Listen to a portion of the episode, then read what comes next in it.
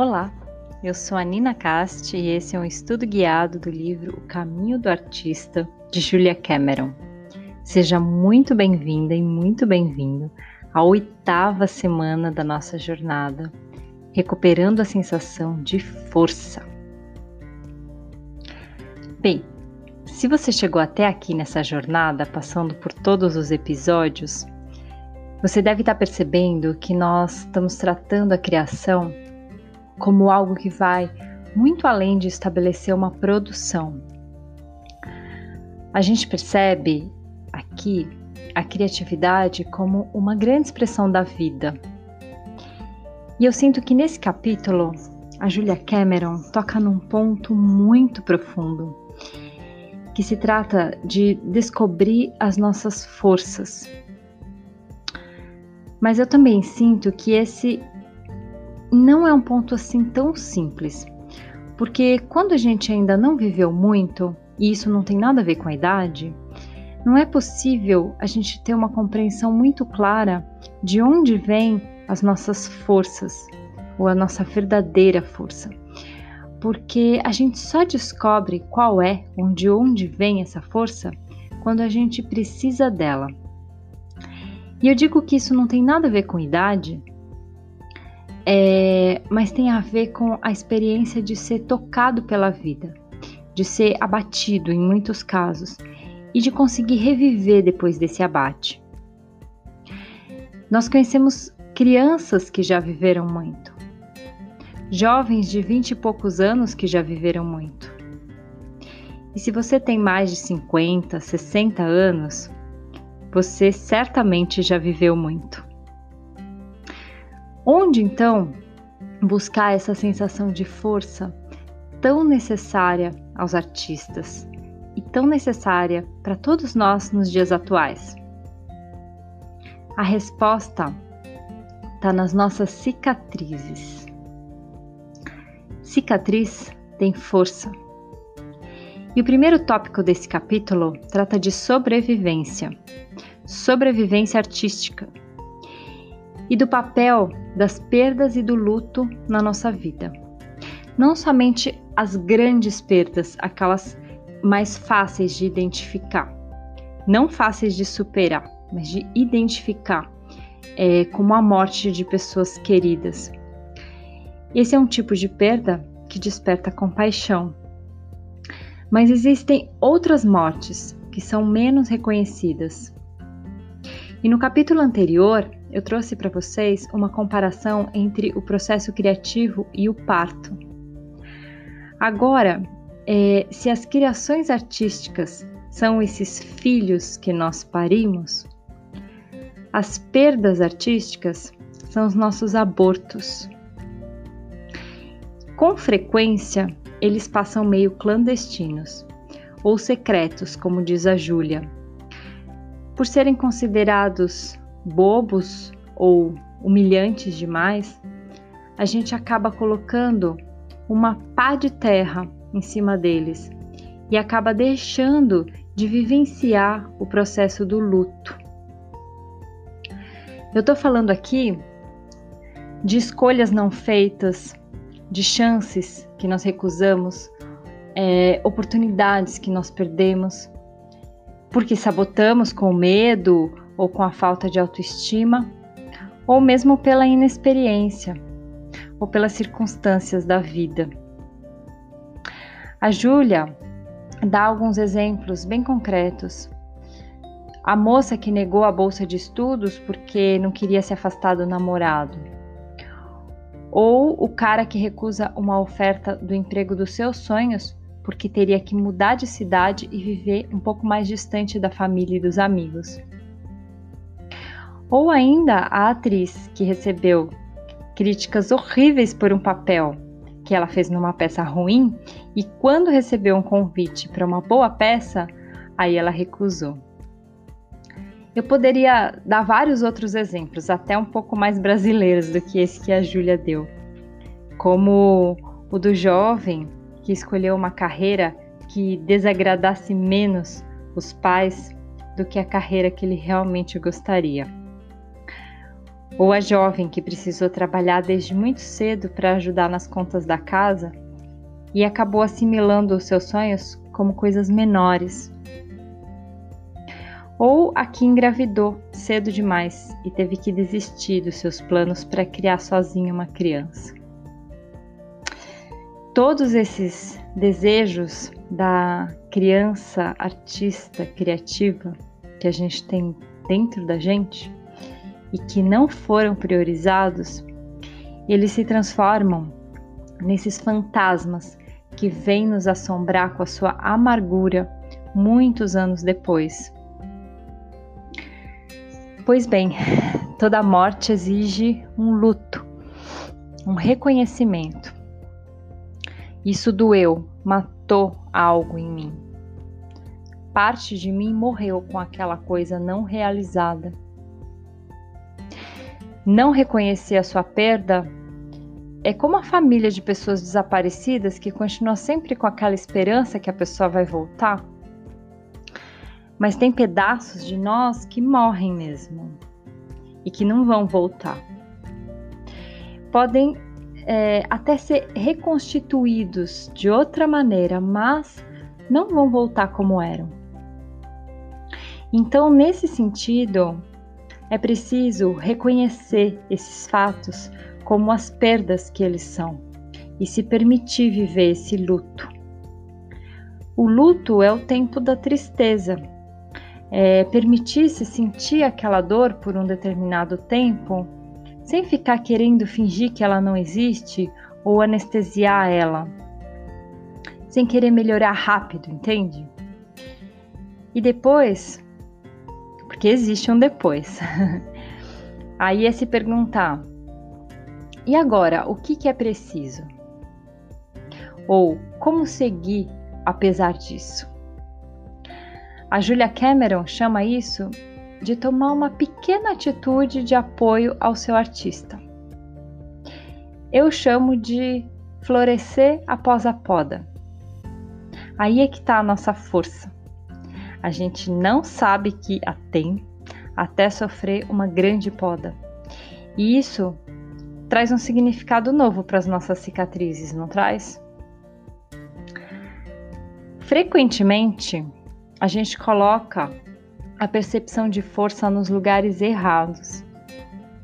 E vivendo numa sociedade machista patriarcal, a gente aprende que a força feminina vem da capacidade de se anular em favor da família. Ou, num mude mais moderno, de se sobrecarregar cuidando de casa, filhos e carreira. E a gente aprende também que a força masculina vem da capacidade de prover financeiramente ou de proteger com violência. Nada disso serve para nós como força. Na verdade, essa percepção é algo que nos desvitaliza e nos faz sentir sempre cansados demais, irritados e incompletos, tanto homens quanto mulheres. Uma outra coisa que nos desvitaliza é a crítica.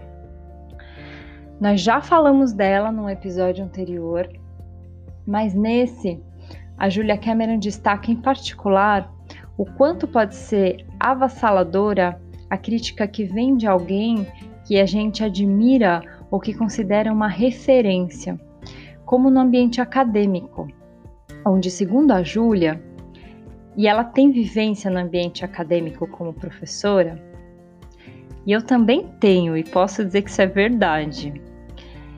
Muitos mestres, professores, acabam dedicando suas vidas a uma eterna teoria daquilo que ensinam e com isso acabam não se envolvendo nos seus próprios projetos criativos. E essa energia criativa que não foi canalizada, porque é preciso ter disposição para os riscos e para as frustrações da vida criativa, ela acaba sendo canalizada em forma de uma crítica excessiva na vida dos alunos.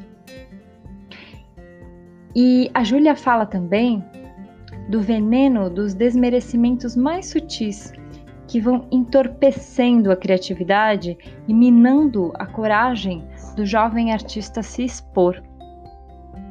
Ela diz que jovens artistas, mas a gente pode entender isso como iniciantes em qualquer área, são plantas tenras.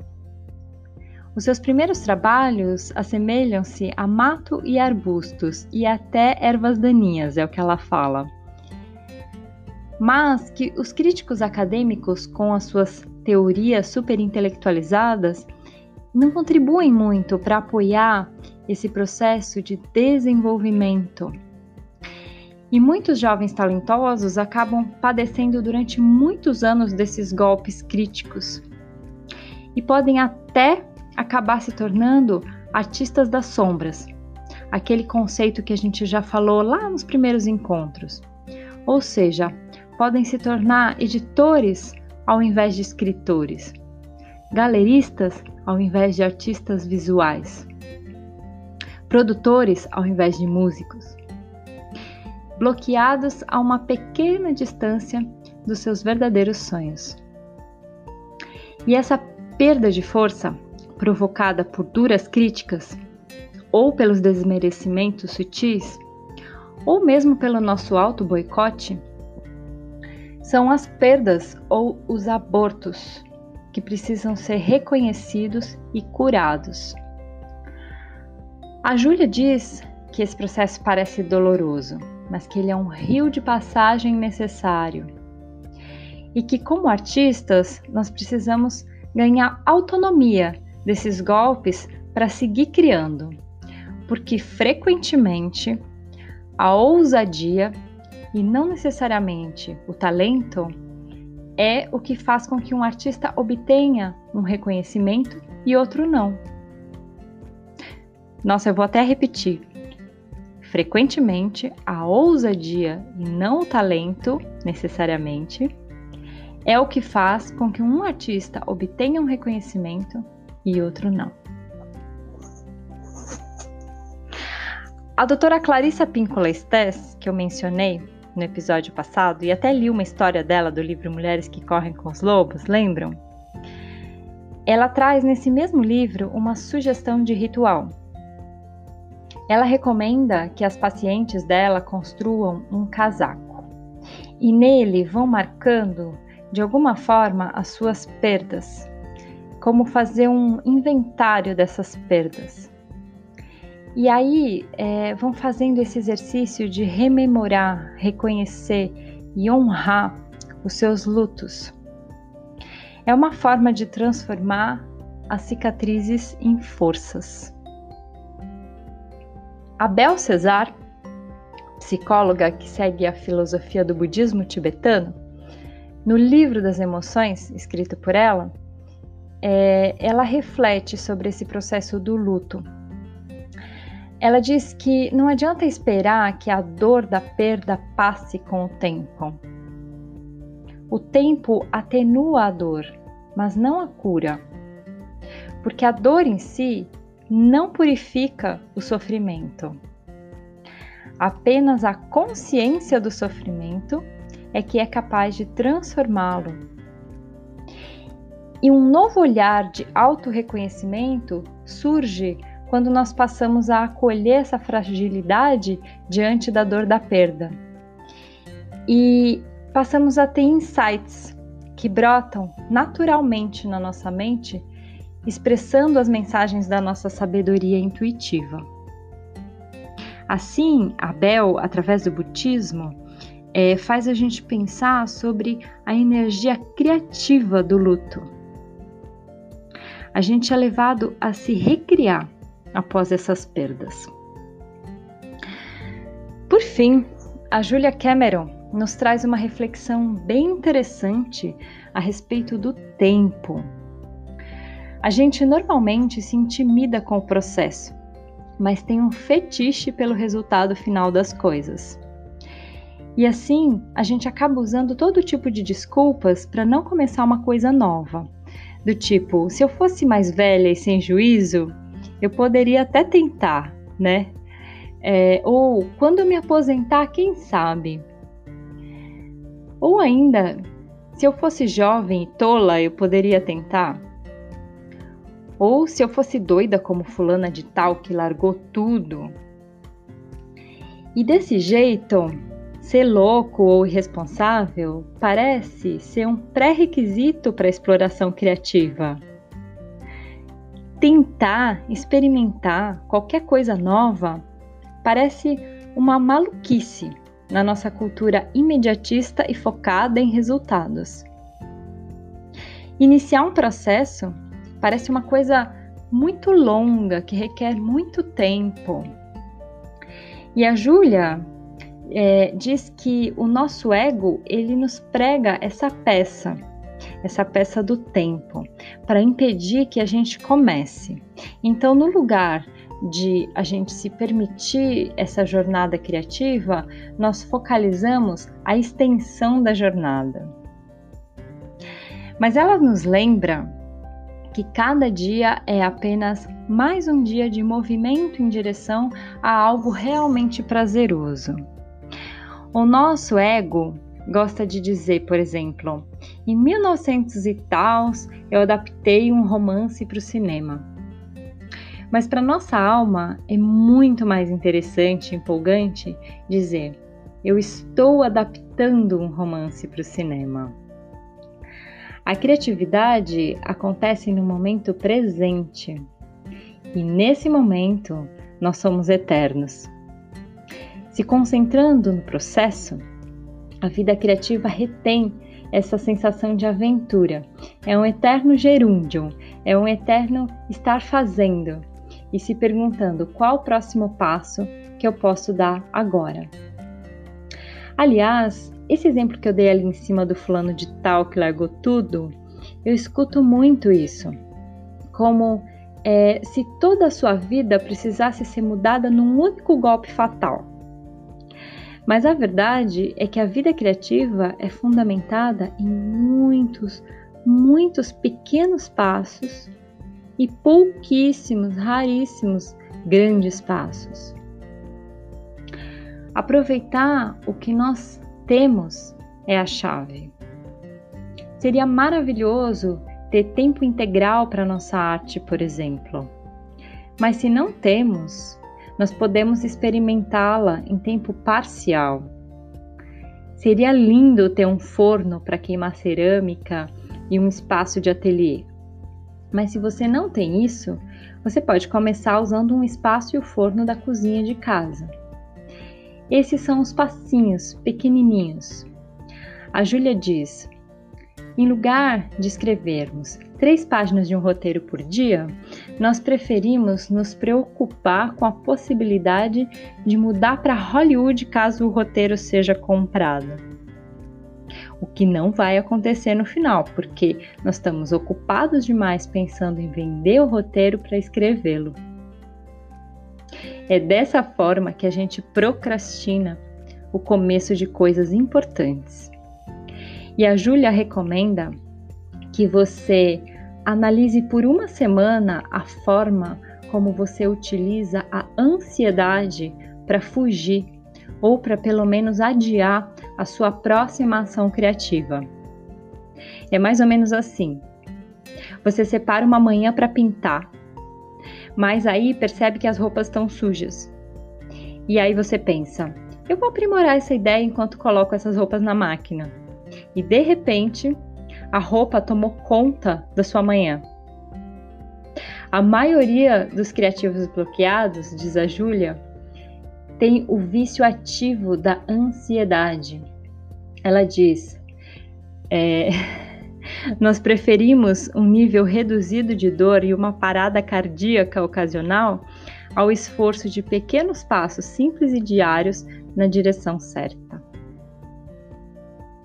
Olha, eu preciso dizer que a Júlia me pegou essa semana cometendo exatamente o exemplo das roupas, vê se pode. E eu percebo que quanto mais ansiosa, mais eu procrastino. É um vício perigoso esse. Uma casa tem sempre muita coisa para se fazer. Uma mãe tem sempre alguma demanda do filho para atender. E todo mundo tem sempre um boleto para pagar. Então, meus amigos, amigas e amigos. Se observem. Não usem a ansiedade para adiar os seus sonhos criativos. Comecem eles agora e façam um pouquinho por dia. Parece nada, mas é assim que a gente brinca de um jeito mais leve com o tempo, dando esses perdidos no tempo e se mantendo nesse movimento contínuo, sem perder de vista que nós estamos num processo e sem se fixar num resultado imediato. Ah, e lembra também de incentivar os seus amigos nas suas aventuras criativas, porque muitas vezes tudo que a gente precisa para resgatar um pouco dessa força de ação é de alguém dando coro para as nossas ideias e reconhecendo aquilo que nós temos de bom. Eu vou deixar como dica para vocês o livro das emoções, reflexões inspiradas na psicologia do budismo tibetano, da Bel Cesar, que é mãe do Lama Michel, esposa do permacultor Peter Webb, psicóloga e idealizadora do sítio Vida de Clara Luz, que é um lugar que presta atendimento às pessoas nas situações de nascimento, envelhecimento, doença e morte. Eu aprendo muito com esse livro. Bom, para se conectar comigo, você já sabe, me procura lá no Instagram, no ninacast underline art. Nos vemos na próxima semana, recuperando a sensação de compaixão. Até lá!